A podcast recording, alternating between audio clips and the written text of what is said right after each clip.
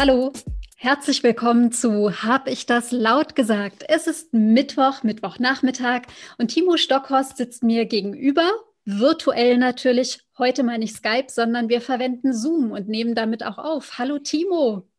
Hallo Nicola, genau, wir sind nämlich nicht gebrandet, ne? Wir verdienen ja auch kein Geld mit Skype. Null, wir können wir alle nennen und alle versuchen. Alle Plattformen. Genau. Du klingst eigentlich so wie immer. Ja, genau, das ist natürlich, also wir, wie immer, es ist spontan und wir schicken es ab. Also wenn irgendwelche Tonprobleme da sein sollten oder so, sorry, können wir nichts ändern. Nee. Äh, ihr müsst es jetzt so nehmen, wie es ist. So ist es. Aber immerhin, wir sind zuverlässig wieder am Freitag für euch da mit einer neuen Folge. Heute ist erst Mittwoch. Wir takten die Woche für uns und für euch. Und ich merke, wie immer, es ist gut, am Mittwoch diesen Termin zu haben und mal wieder über die Dinge ja, der Tagesaktualität zu sprechen oder auch der Sachen, die uns in der Zwischenzeit quasi zugeschickt wurden. Denn wir haben uns ja letzte Woche und auch, ich glaube, die Woche davor so ein bisschen naja, nicht beschwert, aber wir haben halt gesagt, Mensch, schreibt ja gar keiner. Hm. Oh Manno, schreibt doch mal. Hallo. Und just in diesem Moment haben uns Leute geschrieben, was uns sehr freut. Es gab nochmal Rückmeldungen sowohl auf die Folge Wiedervereinigung, mhm. als auch auf die Folge vom letzten Mal, die da oben mit den kryptischen Zeichen, die nur Generation von Timo und drunter verstehen. Genau. Zu diesen beiden Folgen gab es Rückmeldung und äh, dafür erstmal herzliches Dankeschön. Ja, und genau. damit würde ich auch anfangen, mein Thema, weil Ach letztendlich so. hat das Thema tatsächlich, ist durch diese Rückmeldung gesetzt worden. Du kannst dir jetzt bloß aussuchen, wollen wir mit Wiedervereinigung anfangen oder mit Demokratie? Äh, tja, das ist, das ist eine gute Frage. Da bin ich jetzt, da bin ich jetzt mal wieder überfordert. Ich, äh, werf mal eine wir Münze. Könnten, wir könnten eine Münze werfen. Sag ich mal, ja. ich habe ich hab den Bierdeckel. Ich werfe einen Bierdeckel. Super, werf mal einen Bierdeckel. Die Seite ist Demokratie und die Seite ist äh, Wiedervereinigung. Okay? Perfekt. Okay. Hast Flip gemerkt, it. Das ist Demokratie, wo die miteinander sprechen. Achtung. Mhm. Okay. Okay, Demokratie. Und das ist Demokratie. Aber, ja? Aber? Aber weil ich mir zu 100% sicher bin, dass die Leute, ähm, die da draußen zuhören, es nicht abwarten können, zu wissen, ob ich lieber ein Bösewicht oder lieber ein Superheld bin. Stimmt. Fange ich damit los. einfach an, oder? Auf geht's. Also ich wäre ähm, auch gern ein Bösewicht. Siehste? Aber warum ich ein Bösewicht gerne wäre, wenn nicht, äh, weil ich, äh, so wie du, einfach mal was Böses tun möchte. sondern ich bin so ein bisschen ähm, ähm, inspiriert. Ich weiß nicht, kennst du Batman? Wahrscheinlich, ne? Ja, klar, kenn ich Batman. Kennst du auch die neuen Batman, The Dark Knight? Äh, so neu ist er gar nicht mehr, aber The Dark Knight zum Beispiel, der dunkle Ritter. Äh, ja, zumindest gehört. Also gesehen ja, habe ich es nicht. So. Mhm. mhm. Okay. Mhm. Ähm, also ich wäre gern der Bösewicht, um, ähm, um äh, Gutes die, zu tun. Genau, damit die Gesellschaft so, einen, so einen gemeinsamen Gegner hat und zusammenrückt. Das fände ich schön. Mhm. Du würdest dich quasi, ich sage es jetzt mal ganz spitz, mhm. du würdest dich aufopfern. Ja, tolles dass, Wort. Dass also quasi es auf dich nehmen, dass dich alle äh, mit dem Finger auf dich zeigen, um Gemeinsinn und Zusammenrücken zu kreieren. Ja, genau. Hammerhart, Herr Stockhorst. Krass, was? Ja, krass. Ist schon krass. Ist schon krass. Ähm, ja, nee, also solche Ziele sind bei mir dann tatsächlich nicht vorhanden. das ist ja auch gut zu wissen. ich habe dann eher so die niederen Instinkte, es einfach mal so ausleben, weißt du, mal so nicht korrekt sein und nicht lieb und gut erzogen, sondern auch einfach mal raushauen. Aber ja. was soll's? Vielleicht spiele ich demnächst mal Impro-Theater oder so und kann das da dann ausleben. Ja. Who knows? Who Nö. knows? Who knows? Man weiß nie, was einem passiert. richtig, richtig. In diesem Sinne, wir wissen nie, was passiert und wir haben alle unsere Motive. Große Vielfalt. Ich versuche jetzt gerade so einen ganz schlauen Schlenker zu bekommen äh, zu dem Thema, was jetzt vom Bierdeckel ausgelost wurde. Die da oben, nochmal ein kurzer Rückblick. Wir haben Rückmeldung bekommen, ähm, dass die Folge ganz interessant war. Manche haben die Folge äh, tituliert als, das war eine Folge über Parteien. Andere haben gesagt, naja, da geht es um Demokratie. Andere wieder haben alle Themen aufgezählt, wie zum Beispiel Björn. Björn hat. Schöne Grüße. Äh, schöne Grüße. Björn hat drei Blöcke geschrieben. Das erste war was ist mit dem Losverfahren? Ist Losverfahren demokratisch? Das zweite war die Kritik am Buch, sprich Lobbyismus. Und das dritte war das Thema Transparenz. Und ich fand das so hübsch gegliedert, dass ich mir dachte, Timo, so eine Gliederung, die uns manchmal ab, abkommt, ne? so wenn wir hier so frei reden, die nehmen wir heute mal einfach mit. Der Björn hat für uns vorstrukturiert. Und ich würde ganz gerne da nochmal auf zwei Aspekte eingehen, nämlich ähm, den ersten mit dem Losen. Ist Losen eigentlich demokratisch? Hey, das ist nämlich eine ganz spannende Frage und ich habe recherchiert. Es gibt oh. äh, mittlerweile mehrere ähm, äh, Publikationen dazu, sei es von Politikwissenschaftlern oder auch anderen Sozialwissenschaftlern. Und ich habe noch einen Historiker gefunden, nämlich den belgischen Historiker David van Rijbroek. Ähm, der Historiker, der hat 2017 ein Essay geschrieben, ist ein Buch in vier Kapitel gegliedert und der hat dort einen Vorschlag gemacht, nämlich gegen Wahlen für Losverfahren und hat sich ganz klar ausgesprochen, ähm, dass es wie so eine Art deliberative Demokratie geben soll. Mhm. Und gesagt, es wäre gut, wenn man eben ein klar ähm, wie auch Björn das gesagt hat. Also es müssten zu gleichen Teilen, müsste das Wahlvolk oder die Bevölkerung zumindest abgebildet sein, ausgewählt sein. Die werden ausgelost, repräsentativ und sind für eine gewisse Zeit ähm, mit dem, also mit Unterstützung von Experten und Beratung für bestimmte Sachfragen zuständig. Und es gibt mhm. aber noch gleichzeitig eine zweite Kammer, also einmal die geloste Kammer von Menschen, die sich mit Sachfragen Fragen und Entscheidungen äh, beschäftigen, wie auch die zweite Kammer, nämlich gewählte Abgeordnete. Und die sollen quasi gemeinsam arbeiten. Mhm. Und das fand ich ja auch nochmal eine ganz spannende Ergänzung. Was hältst du davon, Timo? Ja, ähm, hat, äh, hast du rausfinden können, in, ähm, ob das dann so was ähnliches wie so, ein, wie so eine Räte Demokratie, Bürgerrat, mhm. gibt es ja schon sowas ähnliches. Mhm. Oder Bürgerkonvent, dieses, dieses Wort Konvent ist ja auch mhm. immer so ein ad hoc oder auf Zeit, so ein zeitlich begrenzte. Mhm. Mhm. Hast du das? Also, naja, es ist so, dass er schon gesagt hat, ähm, es soll eben diese zwei äh, Kammern geben. Ja. Ob das jetzt, wie er das jetzt genau nennt, ob jetzt äh, Konvent oder ähnliches. Ich habe das Buch nicht gelesen, sondern nur über das Buch gelesen in verschiedenen ja. Publikationen. Ähm, also er hat schon gesagt, äh, dass es darum geht, dass ausgeloste Bürger sich in politische Themen einarbeiten sollen, Experten anhören, sich beraten lassen und schließlich entscheiden. Und dass man das Argument, gewöhnliche Bürger seien dazu nicht in der Lage, so nicht gelten lassen kann, weil das hätte es früher auch gegeben, wenn es um ähm, Bürgerrechte für Frauen oder mhm. ähm, Bauern, Arbeiter oder sowas gab. Äh, das haben auch Gegner damals eingewandt, dass die sich ja gar nicht mit den Sachen so auskennen könnten. Also das lässt mhm. er nicht gelten. Und er sagt halt, dass man weg von diesem aristokratischen Denken herkommen soll, äh, wegkommen sollte, weil nämlich mh, hm, für ihn das Wählen und das Berufspolitikertum quasi wie so ein Stück weit aristokratisch ist und nur das Losverfahren sei das äh, demokratische. Jetzt wäre natürlich interessant von ihm zu erfahren, wie er das meint mit, also wie quasi diese beiden Kammern auch interagieren sollen. Ja. Ne, wie die miteinander arbeiten sollen oder so. Das weiß ich jetzt alles nicht. Also entschuldigt mein Halbwissen. Ich fand dennoch den Gedankengang nochmal ganz spannend mit reinzubringen. Weil über Losverfahren, er sagt, wir machen seit 300 Jahren sind wir quasi demokratisch so mit unter, seit 200 Jahren sind wir demokratisch unterwegs mhm. und mit, mit Wahlen. Mhm. Ähm, aber eigentlich ist, hat das Losverfahren hatte genauso eine gute Begründung oder gute Argumente ähm, wie, wie Wahlmöglichkeiten. Ja, ja, ich glaube, wir haben da bei der zweiten Folge, wo es wieder, also das haben wir letztes ja. Mal schon gesagt, wo es um Quote geht um ähm, auch um Kompetenz und, ähm, und Wissen auch, mhm. glaube ich. Da haben wir schon mal darüber gesprochen. Mhm. Also ich, ähm, und da kamen wir, glaube ich, zu diesem, zu diesem Ergebnis, wo ich jetzt auch irgendwie so ein bisschen hin will. Ich finde es grundsätzlich eine sehr, sehr ähm, darüber nachdenkenswerte mh, Idee, mhm. darüber einfach mal nachzudenken, was tatsächlich heißt. Mhm.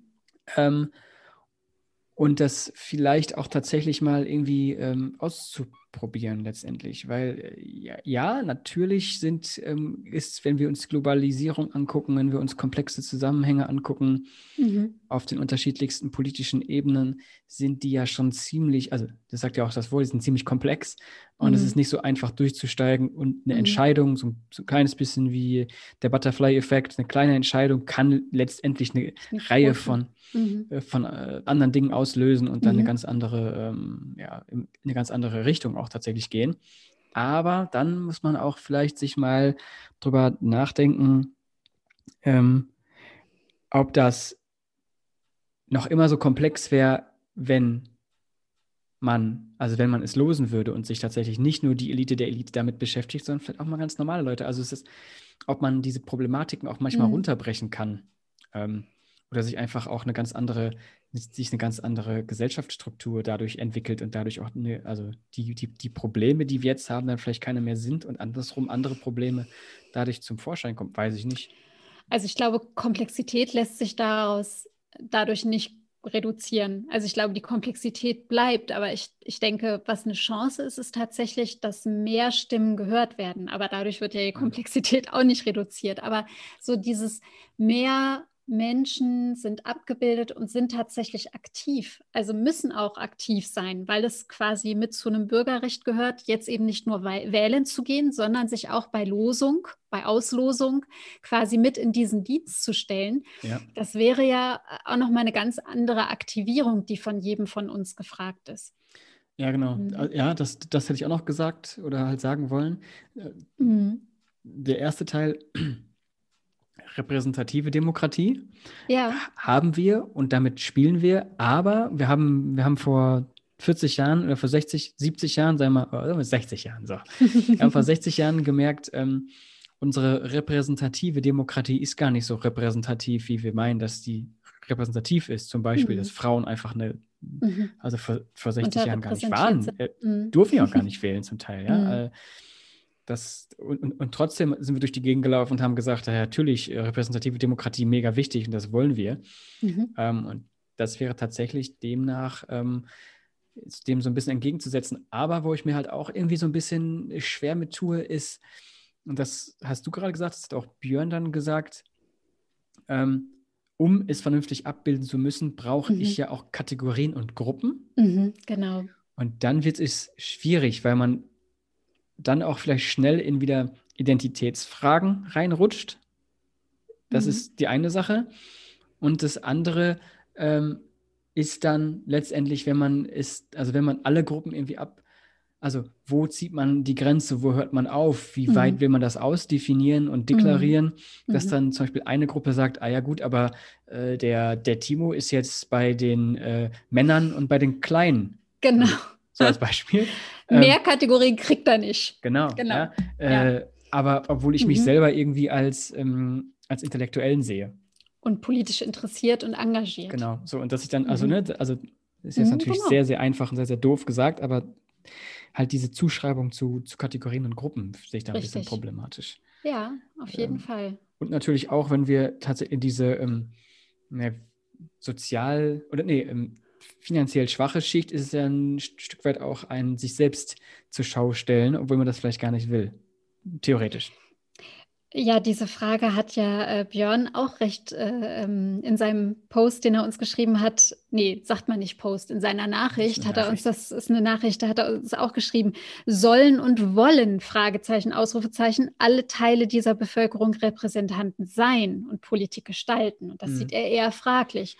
Also ich sage mir, natürlich, was man dann benötigt ist in solchen Gremien, wenn ich da eben wirklich mit einer Bandbreite von Menschen sitze dann benötige ich die Offenheit und die Bereitschaft, ähm, mich einzulassen auf Menschen, die anders sprechen als ich, möglicherweise anders denken, mhm. mit völlig, ja, für mich vielleicht auch erstmal abwegigen Erfahrungen argumentieren oder da sind. Aber das ist halt, also ich denke mir, das ist, das ist ein Abbild von ne? realem Leben, was jetzt häufig fehlt. Also insofern steckt da wirklich, da steckt so ein Kern von was ganz Spannendem drin und von was durchaus Positiven und Chancenreichen. Also es hat halt sehr, sehr fra viele Fragen in der Umsetzung und in der Ausgestaltung. aber so diese Kernfragen, die finde ich, finde ich gut. Mhm. Die finde ich wirklich ganz gut. Ich auch gut. Und Ähm, gehört zu diesen, darf ich kurz mal, nach, mal nachfragen, gehört zu diesen Kategorien für dich auch das rein, was ähm, so Minderheitenschutz zum Beispiel betrifft? Also wen bilde ich ab, wen lose ich aus? Dass man die mit dabei hat oder eben nicht? ja, also ja, ja auch, aber halt, dass man, also, dass man sich die Gesellschaft quasi anguckt und die dann, also dann ist ja erstmal die Frage, wer unterteilt das? Also wer bestimmt, Mhm. welche Kategorie es gibt Mhm. und wer teilt das zu? So, sodass ich mir halt, also so eine Entscheidung, das ist ja halt auch wieder interessant, wie, wie würde man sowas Mhm. ähm, sowas überhaupt umsetzen. Das heißt, es müssten ja aktuelle Vertreter, also Politikerinnen, die Mhm. müssten das ja entscheiden. Mhm. Und dann habe ich so ein bisschen das Gefühl, dass die da oben, ja, die Mhm. entscheiden jetzt, ob ich in die Kategorie arm, reich, äh, sozial schwach, das ist ja auch so ein witziges Wort, sozial schwach, Mhm. Mhm. ähm, Finanziell schwach Mensch genau, schon, ne? ein, Mhm. genau, ähm, oder, Mhm. oder in welche Kategorie halt die mich stecken oder darf ich Mhm. selber bestimmen. So, und wenn ich selber bestimme, dann, wie gesagt, dann komme ich ganz schnell in diese, naja, in diese, diese Frage, was bin ich eigentlich? Ja. So, also welcher Teil der Gesellschaft bin ich? Mhm. Sehe ich mich eher hier oder eher da? Wenn ich mich entscheiden muss, Mhm. Und für welchen Teil nehme ich dann Position ein? Und für Beispiel welchen auch, ja. Teil spreche ich dann? Oder aus welcher, aus welcher Sicht treffe ich dann auch die Entscheidung? Also das ähm, folgt Mhm. dann ja auch daraus. Mhm. Ja, jetzt ist mir gerade was eingefallen, was tatsächlich vielleicht, vielleicht in die gleiche Richtung geht. Ich bin aber nicht ganz sicher. Sagt dir John Rawls was? Ist ein Philosoph. Ja, der wird ja immer wieder, auch gerade Ah, bei. Demokratietheorien mit genannt. Aber ich habe ihn im Original noch nie gelesen. Auch wieder nur Halbwissen.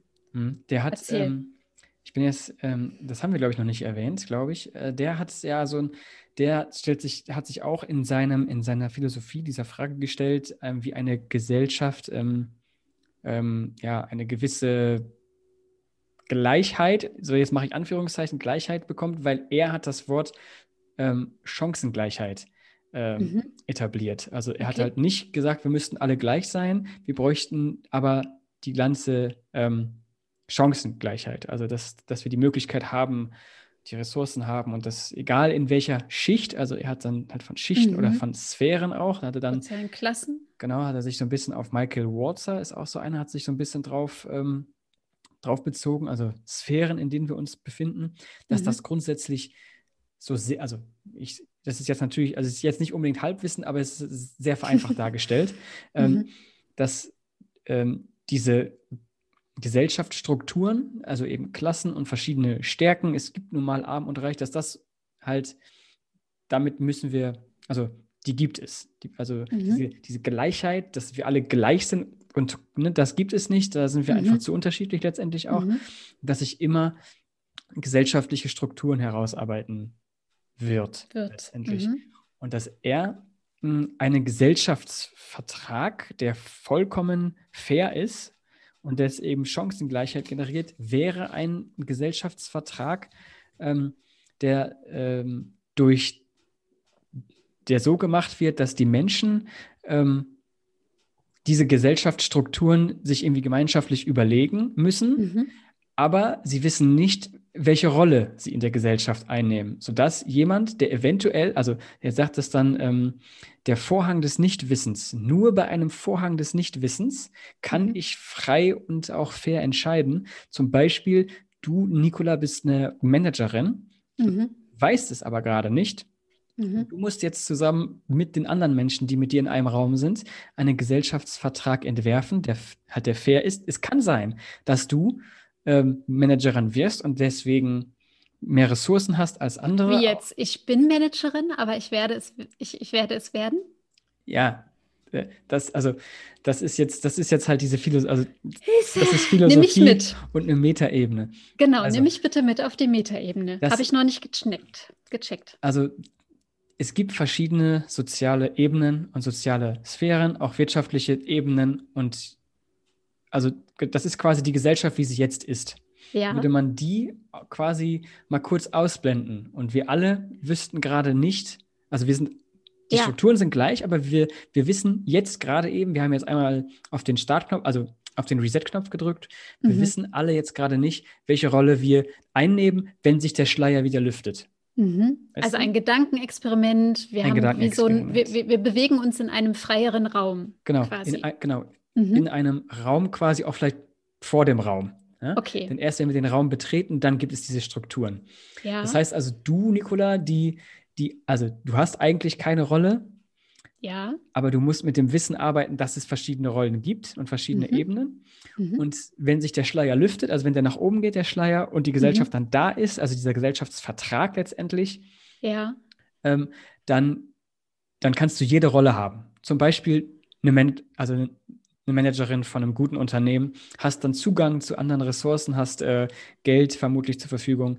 Und, und diese Stellung muss dann, also du weißt ja nicht, welche Stellung du halt du mhm. einnimmst. Deswegen versuchst du die, die Stellung eines normalen Angestellten zum Beispiel mhm. so gut darzustellen, dass ich im Endeffekt die gleichen Chancen habe mhm. wie die Stelle des der Managerin. Mhm. Also so ein bisschen, ne, so ein bisschen. Mhm. Das ist für nicht alle, möglich. Für genau. alle das Gute und Beste mitdenken. So genau. von vornherein so ein ja, Stück genau. weit. Das ist, mhm. das, wie gesagt, das ist natürlich ein Gedankenexperiment, aber da kommt man so ein bisschen, ne, das ist so, mhm. das ist, das ist mir halt gerade eingefallen, wenn wir halt von, ja, von, von Losen sprechen und wie, wie man diese Gesellschaft überhaupt ähm, sich. Dann geht es so um Ausgestaltung.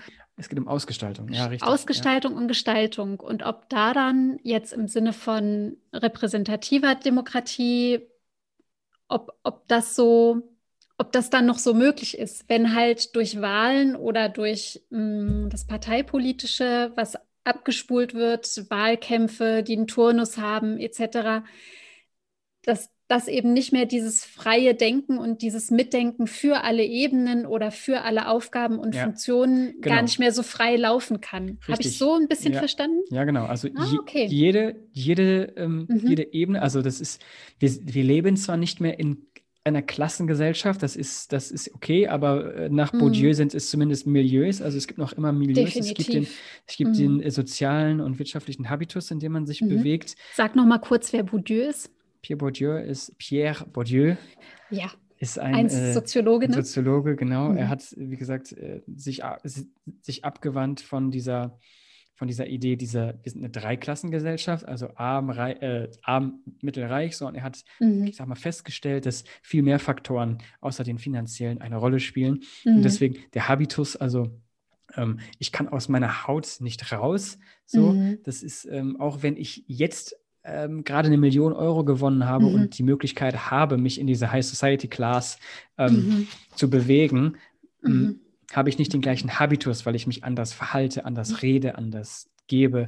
Ähm, mhm. und das nennt er halt Habitus. Das heißt, ich, ich, ich bin zwar reich auf dieser, auf mhm. dieser, auf der Klassenebene, aber ich bin noch in einem ganz anderen Milieu unterwegs. Und das, das passt. Also er hat so die Gesellschaft ein bisschen weiter ausdifferenziert. Finde ich ganz, ähm, ganz spannend. Dazu passt vielleicht der Kommentar, den wir von Christian, von unserem Hörer Christian, hallo Christian, äh, bekommen haben. Grüße schöne Grüße, der gesagt hat, naja, wie ist denn das mit dem Berufspolitikertum? Mhm. Also er findet das, er findet das zum Beispiel kritisch anzusehen. Die bilden mhm. quasi auch wie so ein Milieu heraus und sagen, Berufspolitikertum abschaffen oder nicht. Und da gehen wir ja auch wieder so ein Stück weit in dieses, sind wir noch rein beim Wählen? Wird das die Lösung sein oder brauchen wir weitere Ideen? Und was hat das mit diesem Berufspolitikertum auf sich, dass zum Beispiel Christian da so kritisch ist? Ja, richtig, genau. Das ist, ja, genau. Gut, dass du sagst. Mhm. Das ist nämlich genau, also da wollte ich letztendlich hin mit dieser Argumentation, weil, mhm. weil ähm, die politische Klasse oder das politische Milieu ähm, hat natürlich, also Sohn oder Tochter einer Politikerin hat natürlich vielleicht die gleichen Chancen, aber es wächst oder er oder sie wächst in einem ganz anderen Milieu auf und, mhm. wird, und wird auch ganz anders damit groß. Natürlich ähm, ist die Wahrscheinlichkeit da, äh, dass man in der Pubertät Rebellentum plötzlich, ja, scheiß mal auf dich, ich will das alles nicht und es ist mir egal, ich gehe meinen eigenen Weg. Ja, klar, das ist, das ist natürlich, das ist normal, aber grundsätzlich ist es eine ganz andere Habitus und diese und, und ähm, Habitus und Wissen. Das ist ja so, genau. das ist ja gar nicht schulisch, curricular vermitteltes Wissen, was nee, richtig, du da genau. erwirbst. Genau, genau, mhm. genau. Deswegen ist es ein Milieu, mhm. ein soziales Menü, mhm. Milieu, in dem ich mich bewege. Und ich habe mhm. automatisch ein anderes Wissen über Dinge, über die Welt, über die Gesellschaft und über Zusammenhänge vielleicht auch, ähm, die ich natürlich nicht brauche, ist mal ganz blöd gesagt, die ich nicht brauche, wenn ich ein einfaches Leben habe und, ähm, und bis zu einem gewissen Grad auch keine Probleme oder andere Probleme oder keine großen Probleme. Also ich will jetzt nicht, ich will jetzt das nicht irgendwie äh, verherrlichen, aber, aber ähm, wenn es mir gut geht, soweit und ich zwar jetzt nicht das größte Einkommen habe, damit aber zufrieden bin mhm. und ich mhm. mich damit abgefunden habe, so dann ist ja auch, auch in Ordnung. So äh, und aber und so eine Person, die also was interessiert mich die Politik? So, so dieser Spruch, ja was? Ja, ich ich glaube die Problematik, die da schon ist und die Christian, glaube ich, auch so ein Stück weit mitgedacht oder auch formuliert hat, ist A, die Netzwerke. Ja also werden fortgeschrieben und die bleiben relativ stabil und bestehen. Und das Zweite ist, dass er so sagt, na, es gibt halt, und das hat jetzt nicht erstmal originär mit Netzwerken zu tun, aber die, die sind da recht schnell, mhm. dass es Menschen gibt, die sich schon recht früh als Schülerin, als, als Studentin ähm, entscheiden, ich werde Berufspolitikerin und ähm, gehen da sehr, sehr forciert so einen Weg im Sinne von, ich weiß, das habe ich zu tun, um den nächsten Schritt planen zu können. Ähm, wenn ich dies mache und äh, diesen Kontakt habe, dann werde ich auf jeden Fall ähm, die nächste Stufe oder ähnliches erklimmen. Mhm. Und dass das ja tatsächlich etwas ist, wo ich sage, das mag für ähm, andere Karrierefelder oder Arbeits um Kontexte mag das richtig sein, so einen Karriereplan zu haben, aber ist es das Richtige für eine Demokratie, die letztendlich ja eine Offenheit auch der Ideen, eine ja. Offenheit der, ähm, der Entscheidungsmöglichkeiten etc., da, darauf sind wir ja angewiesen. Genau. Wenn ich da jetzt jemanden habe, der quasi schon mit 18 sagt, also ich, jetzt spitze ich mal zu, der mit 18 mhm. sagt, ich bin voll grün und ich bleibe auch voll grün, weil grün ist sowieso das Beste und grün heißt immer so und so zu denken. Also es wird, wird wahrscheinlich so nicht sein, aber ähm, da, da wird was schieflaufen möglicherweise. Mhm. Ja. Schieflaufen im Sinne für die Gemeinschaft oder für die Gesamtheit. Genau, das hast, das hast du ja letztes Mal auch schon gesagt, dieser Wettbewerb der Ideen. Also ah, ne, so diesen Aspekt, den finde ich, den ich ziemlich gut und tatsächlich auch ähm, ja. seine eigene Perspektive erweitern. Ne? Nur, ja. nur, und das ist, glaube ich, auch die eigene Perspektive erweitern und auch den Blick für Gesellschaft und auch, du hast es auch gerade so ähnlich gesagt, für, für das Wesentliche, also ne, mhm. Die, mhm. diese Realität des Lebens. Mhm. Ähm, das habe ich ja gar nicht, wenn ich, ähm, wenn ich von Anfang an diese Richtung gehe. Mhm. Dann, dann habe ich ja, also wieder mal ein bisschen überspitzt, dann habe ich ja mhm. nie gearbeitet, dann habe mhm. ich ja nie ähm, mich, ähm, mich im mich im Dreck gesuhlt äh, mit einigen anderen Leuten. Also dann, dann fehlt mir halt. In anderem Dreck, ja, genau. genau. Und letztendlich ist das auch, glaube ich, keine, also wenn wir das Wort Chancengleichheit ganz eng auslegen, dann äh, ist das letztendlich auch keine richtige Chancengleichheit, wenn es diese Berufssparte, so nenne ich sie einfach mhm. mal, wenn es sie so tatsächlich gibt oder mhm. auch gelebt wird. Mhm. Weil, also natürlich habe ich die Möglichkeit, auch in, da reinzurutschen, aber dann würden wir einen großen Bereich der Sozialwissenschaften und Soziologie einfach negieren. das gibt es nicht. Ähm, es ist de facto viel schwieriger oder zum Teil auch eben nicht möglich bis zu einem gewissen Grad, weil mir eben genau das, was wir gerade gesagt haben, Netzwerke fehlen, wie verhalte ich mich mhm. und so weiter und so fort. Das ist. Mhm. Das ist nicht so gut. Und dafür nee. würde dann doch wieder so entweder ausschließlich oder was Kombiniertes mit diesen Losverfahren oder diesen Bürgerkonventen oder so doch auch dafür sprechen, dass ja. wir uns wieder verstärkt vernetzt treffen und gemeinsam mit unterschiedlichen Perspektiven ja. sowas finden müssen. Lösen finde ich gut. Und, und also ich, lass uns das mal probieren. äh, äh, also ich finde ich find das eine, eine, gute Idee und, und auch dieses, dieses äh, Wollen und Sollen, also Bürgerrechte und Bürgerpflichte ja. oder ja. Bürgerinnenrechte, Bürgerinnenpflichte, ähm, sind ja schon sind ja schon da. Ne? Also die, mhm. das, das, ist ja so. Und jetzt kann man mhm. natürlich sagen, ah ja gut, ist mir, ist mir egal. Ich will, mhm. ich, ich will nicht. Ähm, ähm, ich, also das ist mir egal, ich will gar nicht, aber, ähm, aber, und dann ist, kommt mein Aber, vielleicht, was hältst du dann von der Idee? Also wir, wir sind bei dem Losverfahren, wie auch immer das halt ist, ähm, aber die, die Abstimmungen sind, äh, sind öffentlich. Ja. So. Da kommen wir auf den Bereich Transparenz. Sehr schön. Ja. Weil dann ja. denke ich, denk ich mir nämlich, ähm, wenn alle Menschen innerhalb dieser Gesellschaft, wo auch immer dann die Grenzen der Gesellschaft sind, ähm, wenn alle Menschen wissen, aui, das los, das kann mich jederzeit treffen. Ähm, ich muss ein bisschen wissen, weil wenn ich da komplett versage, in Anführungszeichen, was man, also was man Versagen so nicht tut. Es nicht, hm. genau. Du kannst dich entscheiden, hm. ja, nein und Enthaltung, das ist ganz einfach, in hm. Anführungszeichen.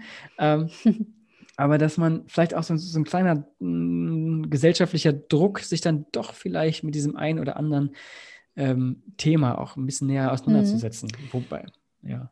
Na, so eine innere Beteiligung mhm. wäre, mhm. wäre ein positives Outcome, ja, wenn man, ja. wenn man das vielleicht mitmacht. Also Transparenz ist so ein bisschen, was ich nehme. Ich habe, ähm, der Timo ist gerade kurz ins Stocken gekommen beim Sprechen, weil ich, weil ich ihm so das Zeichen gemacht habe, ey, wie viel Zeit ist denn schon um? keine Timo, Ahnung. So, such du mal kurz, wie viel, wie lange wir schon sprechen. Währenddessen würde ich ganz gerne von Björn noch aufnehmen, ähm, den dritten Punkt. Zu Nummer zwei kommen wir gleich noch, zur Transparenz. Björn hat nämlich geschrieben, naja, er findet so Ergebnisse der Politik und staatliches Handeln sollte jederzeit einsehbar sein und transparent sein für jedermann. Aber er findet es kritisch, wenn Lösungssuche und Kompromisse gefunden werden müssen, wenn da die Öffentlichkeit wirklich zuguckt. Also wenn ah, alle stimmt, jeweils dann so äh, mitreden können, sich vielleicht auch gleich draufstürzen, mit einem gefährlichen Halbwissen irgendwie sich gegenseitig anstacheln oder manipulieren. Und da sagt er, nein, lass doch da lieber Entscheidungen und Kompromisse finden im Vier-Augen-Gespräch hinter verschlossenen Türen. Und das setzt natürlich, so schreibt er ganz richtig, Vertrauen in die Demokratie, in den Staat und auch seine Aufrichtigkeit, die Wahrhaftigkeit quasi voraus. Ja. Und das ist ein wichtiger Punkt. Und ich stimme mh, mm, dem zu, dass ich sage, naja, eine Forderung nach maximaler Transparenz würde ein Misstrauen gegenüber dem Staat anzeigen. Eine Forderung nach maximaler Transparenz. Und ich würde es so sehen, ich habe keine Forderung nach maximaler Transparenz. Also ich muss nicht an jeder Entscheidung und jedem Kompromiss mh, Findungsprozess tatsächlich dabei sein. Aber ich möchte tatsächlich Transparenz bei getroffenen Entscheidungen, beziehungsweise bei dem, wie ist es dazu gekommen, dass jetzt Entscheidung XY da steht. Das möchte ich einsehen können. Und da stimme ich zum Beispiel ähm, den Gruppen wie zum Beispiel dem Bruder von Nico Semsrott, dem, vor, äh, dem letzten Mal angesprochenen Arne Semsrott von der Initiative fragdenstaat.de, finde ich sehr richtig, dass er einfach sagt, es muss doch also möglich sein, ohne auch zu hohe Gebühren zahlen zu müssen oder ähnliches, schnell und einfach Einsicht nehmen zu können in die getroffenen Entscheidungen und in die Wege, die dorthin geführt haben. Und der hat vorgestern haben die von Frag den Staat einen Post gehabt auf Instagram und haben ähm, auch vom Bundes oh in Leipzig Bundesverwaltungsgericht, ne? Haben vom Bundesverwaltungsgericht in Leipzig ähm, eine Klage eingereicht, weil die Gebühr, die sie ähm, äh, bekommen haben vom Bundesinnenministerium für eine ihrer Anfragen, 235 Euro betragen hat. Und da haben sie gesagt, Mensch, das ist schon wieder geldbeutelabhängig, mhm. wann man so eine Anfrage stellt oder nicht. Mhm. Die Klage ist leider abgewiesen worden. Ähm, es sei in Ordnung, dass die Gebühren auch in dieser Höhe äh, erhoben werden. Ähm, und für mich liegt da aber ganz viel, ganz viel Wichtiges drin. Also Transparenz schaffen für getroffene Entscheidungen. Denn dann sind wir nämlich beim zweiten Punkt bei den Lobbyisten. Wer hat wann, zu welchem Zeitpunkt auf diesem Weg der Entscheidungsfindung wie Einfluss genommen? Und ich glaube, da ist ein ganz wichtiger Aspekt von Vertrauensbildung und von eben diesem, ich muss Vertrauen in den Staat haben da mhm. schließt sich dann für mich wieder so ein Kreis. Ja. Ähm, den, das würde ich ganz gerne auch vielleicht nochmal ansprechen. Haben wir noch Zeit? Ja, wir haben noch Zeit. Ich glaube, ich bin nicht ganz cool. sicher. Sagen wir, eine halbe Stunde machen wir, glaube ich. Sehr schön. Pi mal Daumen. Pi mal Daumen. Also ich, ähm, äh, zwei Sachen, die ich dazu noch sagen wollte, weil mir es tatsächlich selber aufgefallen ist ähm, beim Lesen, also diese totale Transparenz, wenn man das mhm. so, so sagt, ähm, mhm. habe ich letzte Mal, glaube ich, nicht hundertprozentig dargestellt, beziehungsweise ja. den Artikel nicht ganz gut wiedergegeben.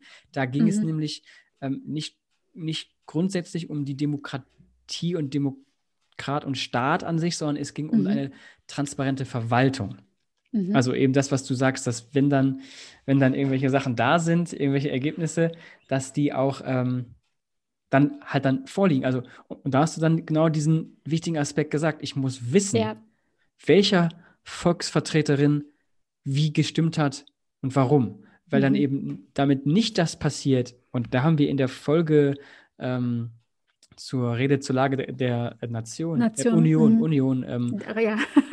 gesprochen, dass mhm. eben diese Intransparenz, die es innerhalb des, des Rates gibt, mhm. genau dazu führt. Es wird, also es gibt ein Ergebnis, mhm. das ist da, ich sehe das Ergebnis. So. Mhm. Und plötzlich will es aber niemand gewesen sein. So. Und dann denke ich mir, hm, also, das, also einer lügt. Das kann ja wohl nicht sein. So, also, mhm.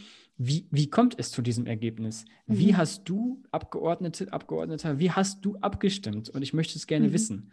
Mhm. Ähm, und Lobby ist da natürlich auch ein großer Aspekt. Das Wort Lobbyregister ähm, mhm. ist aktuell zum Beispiel im Europäischen Parlament, ich weiß es nur, wie es da ist leider, mhm. ist es noch auf freiwilliger Basis. Okay. Ähm, mein ehemaliger Chef damals hat das zum Beispiel gemacht. Äh, mhm. Es war übrigens, ähm, das, ist so eine, das ist so eine Theorie- und Praxiserfahrung. Ähm, das muss man, also wie sieht so ein Lobbyregister aus? Ich habe, äh, weiß nicht, wie stellst du dir so ein Lobbyregister vor? Also wie, wie, wie stellst du dir? Große Excel-Datenbank. Ja, genau. Und irgendjemand muss die befüllen und das sind genau. meistens die Mitarbeiter. Oh, ja. das, also jedes, jedes Mal, oh Mist, jetzt haben wir, also die Termine waren immer überall aufgelistet irgendwo, aber nicht komprimiert nicht in so einer zentral. Liste. Oh, mhm. und, dann, mhm. und, dann, in der Liste und dann auf die Homepage und dann, das mhm. war jetzt, äh, also das war, das war gar nicht so einfach, weil, aber egal. Ähm, also es wäre schön, wenn man das irgendwie ähm, anders regeln kann. Tja, Hiermit an alle IT-affinen Menschen, ja, denkt genau. euch was aus. Mhm. Regelt mal. Ja, aber genau, auch das ist halt, en halt entscheidend. Ähm, und, mhm. und, und, letztendlich, klar, äh, Lobbyregister zum Beispiel ähm, ist letztendlich auch nur hilfreich, sage ich jetzt einfach mal, wenn ich weiß, wie die Entscheidung oder die Haltung meines, meiner Abgeordneten ähm, ist aktuell mhm. und wie sie sich eventuell mhm. verändert mhm. nach, nach einem nach bestimmten einem Treffen. Mhm. Ja. Das, mhm. das, also es ist ja gut möglich, dass ich mich mit sieben verschiedenen Lobbyistinnen treffe, mhm. aber die gleiche Meinung habe wie davor. Wie bekomme ich denn diese Info, ähm, wie meine Meinung davor war? Ja, also Dafür das, muss der Abgeordnete, die Abgeordnete letztendlich transparent richtig, sprechen. Ne? Genau, richtig. Und dafür gibt es dann die Reden, die Reden im Parlament zum Beispiel, mm. dafür gibt es die Arbeit der Öffentlichkeit. Genau. Mm. Aber das heißt wiederum, mm. also klar, die Info muss eine Person erstmal geben, heißt aber auch im mhm. Umkehrschluss, die Gesellschaft oder andere Personen, die, die, die, also die müssen auch dranbleiben. Ja, ja. Ähm, und im Europaparlament, mhm. also wir haben äh, 705, ähm, äh, nee, 709 Abgeordnete im, im Deutschen Bundestag, 705 Abgeordnete im Europäischen Parlament, dann hat man mhm. noch seine, seine Landesparlamente. Also ist schon eine ganze Menge an Daten, die man da theoretisch sammeln muss, um letztendlich alle, ich sag mal, mhm. so im Blick zu behalten. Mhm. Ist auch eine Arbeit. Und viele von uns haben eine bezahlte Arbeit und noch die unbezahlte Care-Arbeit zu leisten. Wann sollen wir das machen? Herrgott mhm. nochmal. Vielleicht, hey, vielleicht mit einem bedingungslosen Grundeinkommen. Hallo, auf diese Folge freuen sich schon einige, unter anderem unsere liebe Kollegin Sophia, die das immer mal wieder sagt. Genau. Ja, ja ich Grüße. mich auch, Sophia. Schöne Grüße, genau. Ähm, ich möchte nochmal hinweisen auf, es gibt A, eine ganz spannende Organisation, die heißt Lobby Control. Mhm. Die sind, glaube ich, auch sogar international tätig, aber die gibt es auch für Deutschland. Es gibt äh, Frag den Staat, wie wir jetzt schon gesagt haben, und äh, es gibt ein ziemlich gut aufbereitetes Dossier vom 2019 von der Bundeszentrale für politische Bildung, das sich mit diesem Thema Lobbyismus beschäftigt. Äh, da kann man ganz interessante und äh, schlaue Dinge lesen und sich mal anschauen. Und eins davon würde ich ganz gerne mal ganz kurz anreißen. Ja, also, weil gerne. ich habe ich, ich habe mich da auch mal so ein bisschen schlau gemacht. Ne? Mhm. Ja, mal gespannt. ja, ich auch. Pass auf. Ähm, letztendlich, genauso wie man Demokratie ja von verschiedenen theoretischen Standpunkten und Sichtweisen einschätzen kann. Also wenn man von Demokratie spricht, spricht man nie nur von der Demokratie, sondern es gibt unterschiedliche Demokratieformen. Das haben wir auch letztes Mal schon gesagt, ist immer schon mal wieder zur Sprache gekommen. Man kann das Ganze historisch betrachten, auf jeden Fall, oder halt auch von ja, der, der ideologischen Seite, von der, ähm, ich sage jetzt mal, denkenden Expertenseite. So. Und wenn man auf Lobbyismus guckt, dann gibt es da einen ganz spannenden Aspekt. Denn ich dachte bisher immer nur, dass es also vier, dem, vier ähm, am häufigsten auftretende Dimensionen von demokratischen Konzepten gibt. Und dazu hätte ich auch immer gezählt, also Volkssouveränität ist wichtig, bei egal welcher Demokratieform, es geht immer auch um Gewaltenteilung in mhm. irgendeiner Form. Und es geht so um Teilhabe, Zivilgesellschaft ermöglichen, Zivilgesellschaft ähm, tatsächlich auch aktiv halten, ähm, aufs politische System gucken, das beobachten etc. Und dann gibt es aber noch eine vierte Dimension, die mir bisher irgendwie immer weggerutscht ist. Und die hat was mit Lobbyismus zu tun, nämlich, das nennt sich wirtschaftsdemokratische Partizipation und Kontrolle. Damit ist gemeint, einerseits soziale Sicherungssysteme, also Rente, Gesundheit, Arbeitslosigkeit. Damit sind auch öffentliche Dienstleistungen gemeint, wie Bildung, Erziehung, Transport und Mitsprache der Beschäftigten, also Arbeitgeberverbände, Arbeitnehmerverbände, Gewerkschaften, Betriebsräte etc. Und ich habe das bisher immer irgendwie so diffuser gesehen und es gibt aber tatsächlich Theoretiker, die sagen, nein, diese wirtschaftsdemokratische Partizipation, also dass wir auf Wirtschaft gucken und wirtschaftliche Entscheidungen, ist total wichtig. Also die gehört unbedingt mit dazu. Und wenn man jetzt das Ganze mal so historisch sich anguckt, in den letzten Jahrzehnten, seit dem Zweiten Weltkrieg, was ist da wie passiert, dann sieht man, dass es da einfach Veränderungen gab hinsichtlich zum Beispiel der Demokratieeinstellung liberal hm, versus mhm. sozial zum Beispiel. Oder in den, ähm, in den 1980ern, wo dann so spätkapitalistisches Denken dran war und wo man gesagt hatte, na, wer reagiert, wer regiert jetzt gerade wie, wer hat die Macht? Mhm. Ähm, sind das eher die Arbeitgeber, sind das eher die Gewerkschaften? Und da gab es dann, da können wir jetzt so Begriffe reinwerfen wie Margaret Thatcher mhm. in Großbritannien oder Ronald Reagan, also gerade so im angelsächsischen Raum war das ganz stark, dass gesagt wurde, nein, die Gewerkschaften haben eine Anspruchsinflation. Die mhm. wollen zu viel. Ah, ja. Die wollen zu viel Partizipation, das ist nicht gut. Das heißt, da gab es dann Machtverschiebungen, Stichwort auch Neoliberalismus. Da gab es dann Machtverschiebungen hin zu ähm, Lasten von Angestellten und zu Gewerkschaften und zugunsten von transnational operierenden Wirtschaftsakteuren. Und wir sehen jetzt quasi in unserer Zeit die Auswirkungen dieser Machtverschiebung ein Stück weit. Und es gibt eine These, der Postdemokratie. Und da sind wir gerade. Ich finde das super spannend. Aber man wird auch ein bisschen kirre mit den ganzen Namen, wenn man nicht so Politikwissenschaftlerin unterwegs ist. Aber pass Colin auf. Crouch, huh?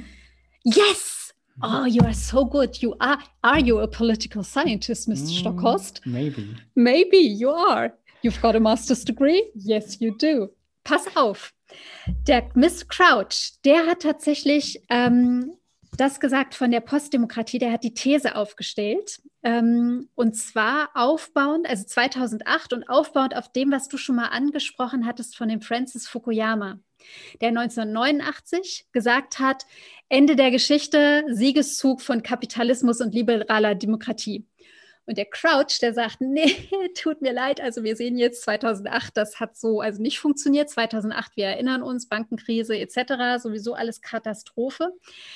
Und dass er sah aber sagt, also die Ursachen hierfür, Rückzug von großen Teilen eben keine Zivilgesellschaft, die großartig aktiv ist oder Wählerbereitschaft hat, Rückzug von Bevölkerung aus demokratischen Strukturen, eine ökonomische Globalisierung, einen Machtzuwachs von diesen transnationalen Konzernen, Einfluss von Thinktanks, von Beraterfirmen, von der Wissenschaft, die in irgendeiner Form auch aufgebaut wird, Massenmedien dominieren die Öffentlichkeit. Pass auf, und jetzt noch Herausbildung informeller Machtnetzwerke, nämlich Lobbying und damit verbundener Umgehung demokratischer etablierter Verfahren und der sogenannten Alternativlosigkeit. Und jetzt haben wir das alles mal im Schnellzug mal ganz kurz zusammengefasst. Und ich finde einen Vorschlag ganz, ganz toll.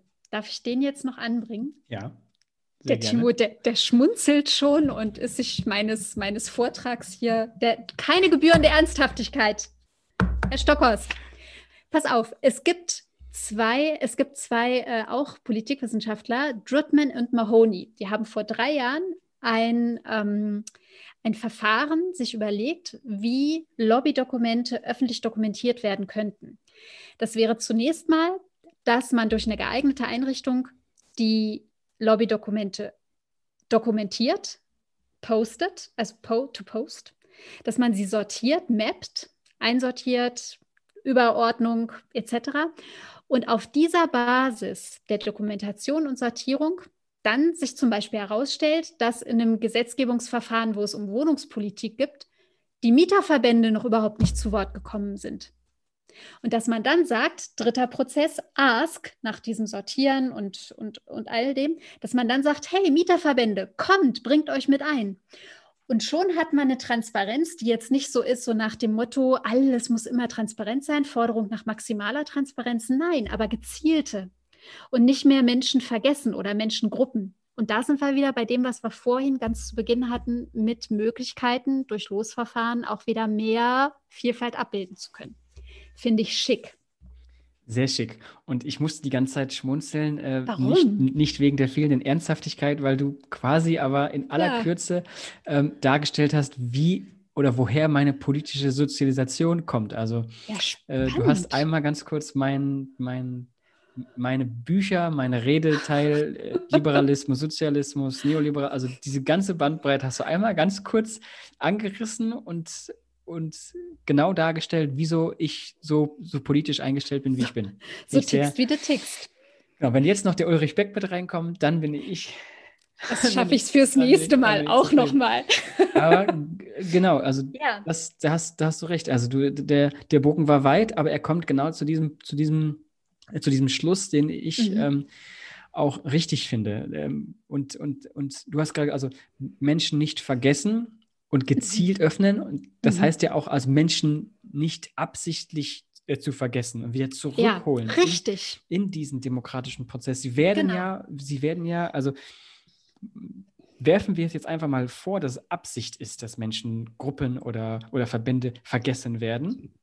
Mhm. Werfen wir einfach vor. Ja, ähm, unterstellen. Genau, mhm. unterstellen wir. Und, mhm. und, das, und, und das hat halt einfach eben ähm, wenn man das vermehrt und regelmäßig und dann auch strukturell tut, ähm, eben genau das ist ein Gefühl der Alternativlosigkeit und auch Perspektivlosigkeit. Ja. Und daher kommt tatsächlich, wenn wir jetzt noch einen Schritt weitergehen, daher kommt auch ein Großteil dieser ähm, Theorie und Untersuchungen zum Thema Politikverdrossenheit einfach. Mhm. Man, mhm. äh, es wird ja eh, es wird ja eh und Zunahme von Populist, Rechtspopulisten ja, und also extremistisch-nationalistischen ja. Strömungen. Mhm. Jetzt kann man natürlich, also auch das, ähm, auch Colin Crouch mit seiner Postdemokratie ist jetzt, ist, das ist jetzt keine Theorie, die von allen äh, Wissenschaftlerinnen geteilt wird, ne? geteilt wird, die ist schon kontrovers. Ähm, das mhm. gleiche übrigens auch mit meinem lieben Ulrich Beck, wenn der irgendwas gesagt hat. ähm, trotzdem finde ich es ähm, zum Teil als Diskussionsgrundlage und auch zum drüber nachdenken ja. ähm, ziemlich interessant. Und wenn, hast du das Buch gelesen? Nein. Zufällig? Okay. Mhm. Ähm, jetzt, jetzt kommt wieder Halbwissen. nee, ich, glaub, ich würde ich, sagen, meins war angelesenes ja, ja. Halbwissen. Mach, mach aber, du jetzt aber, mal. Ja, das, weil das ist ja schon ziemlich, das ist schon eine ziemlich genaue Aussage, aber ich, glaub, ich glaube, sie stimmt. Ähm, er, er nennt 2008 und 2009, ich glaube, mhm. ich, ich, glaub, ich habe die erste oder die zweite Auflage irgendwie zu Hause rumfliegen. Ähm, er bezieht sich ziemlich stark auf Twitter und Trump auch. Okay. Damals schon. schon. Also, und deswegen Halbwissen, vielleicht ist es nicht Trump, aber Twitter. Ja. Ähm, als, als Art der politischen Kommunikation. Ja die keine Kommunikation ist, letztendlich so richtig. Mhm. Und, ähm, und das finde ich irgendwie auch schon interessant. Und da hab, das habe ich schon mal gesagt. Ne? Ich finde es immer interessant, wenn, wenn PolitikwissenschaftlerInnen, Soziologinnen ähm, vor 10, 20 Jahren irgendwas mhm. gesagt haben und das dann plötzlich, wenn man das jetzt liest, dann denkt man sich so, hm, mhm. wieso, wieso hast du denn in die Zukunft gucken können? Ja, stimmt ja, stimmt ja genau so, was hier so Ja, gerade passiert. Beeindruckt mich oft. Mhm. Ja. Mhm, schon, ja. Nicht so wie Francis Fukuyama. Schöne Grüße. Naja, der arme Francis. Er hat es ja nur Francis. gut gemeint. Ja. Er hat das Aber mal das so positiv. Er hat ja mal positiv das- formuliert, ja, ja. und gedacht und aber Klar. puff. Ja, ist jetzt aber auch ein. Weil wir sind, ja, sind ja schon, äh, wir sind schon bei den Nerdwitzen, glaube ich, angekommen. Ne? Das ist So jetzt ein auch bisschen. Ja, ein bisschen, ein bisschen zu viel. Pass auf, weil wir nicht wissen, wie viel und wie lange wir jetzt schon reden, würde ich mal sagen, ähm, das war heute sehr politik-theoretisch lastig, Ja. aber mit vielen Fragen. Wir haben ganz oft diesen Begriff Halbwissen gebraucht. Mhm. Sorry dafür, weil ähm, wir, wir haben uns schon vorbereitet.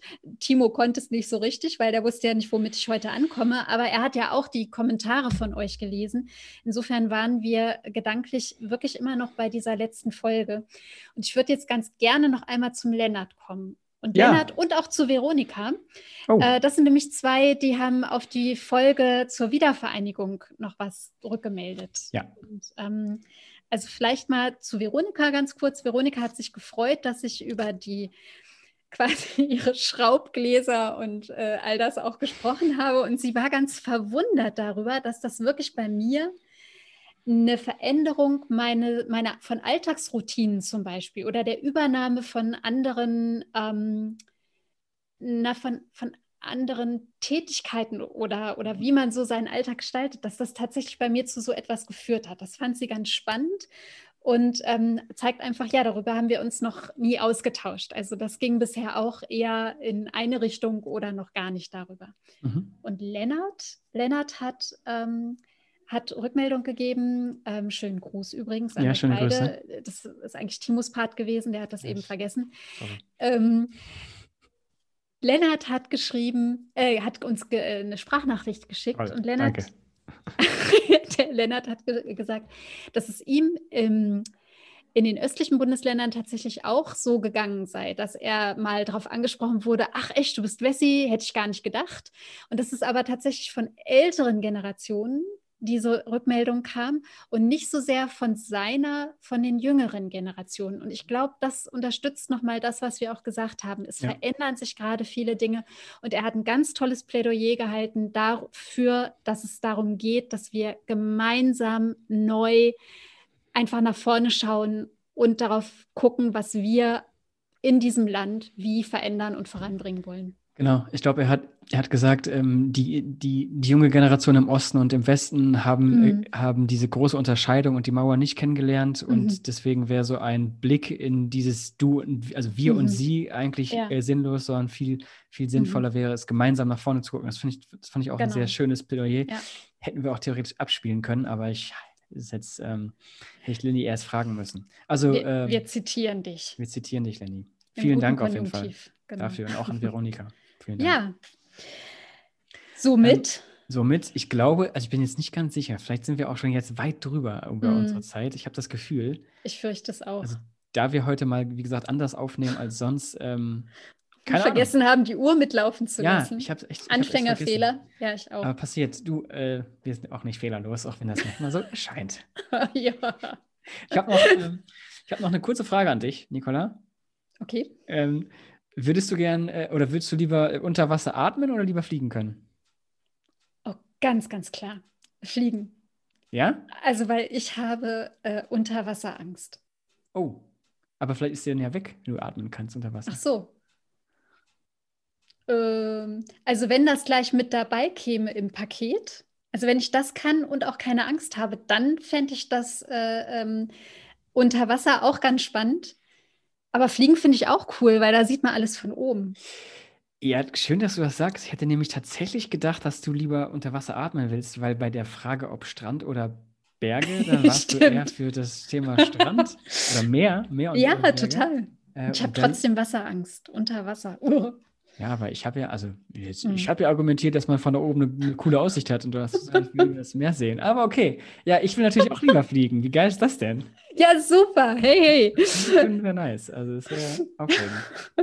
Als, als äh, super äh, Batmans und Bösewichte. Ganz genau. Beware of the sky, Ja. sage ich dazu nur. Ja, finde ich, ja, genau. Das würde ich auch sagen, klar. Gut.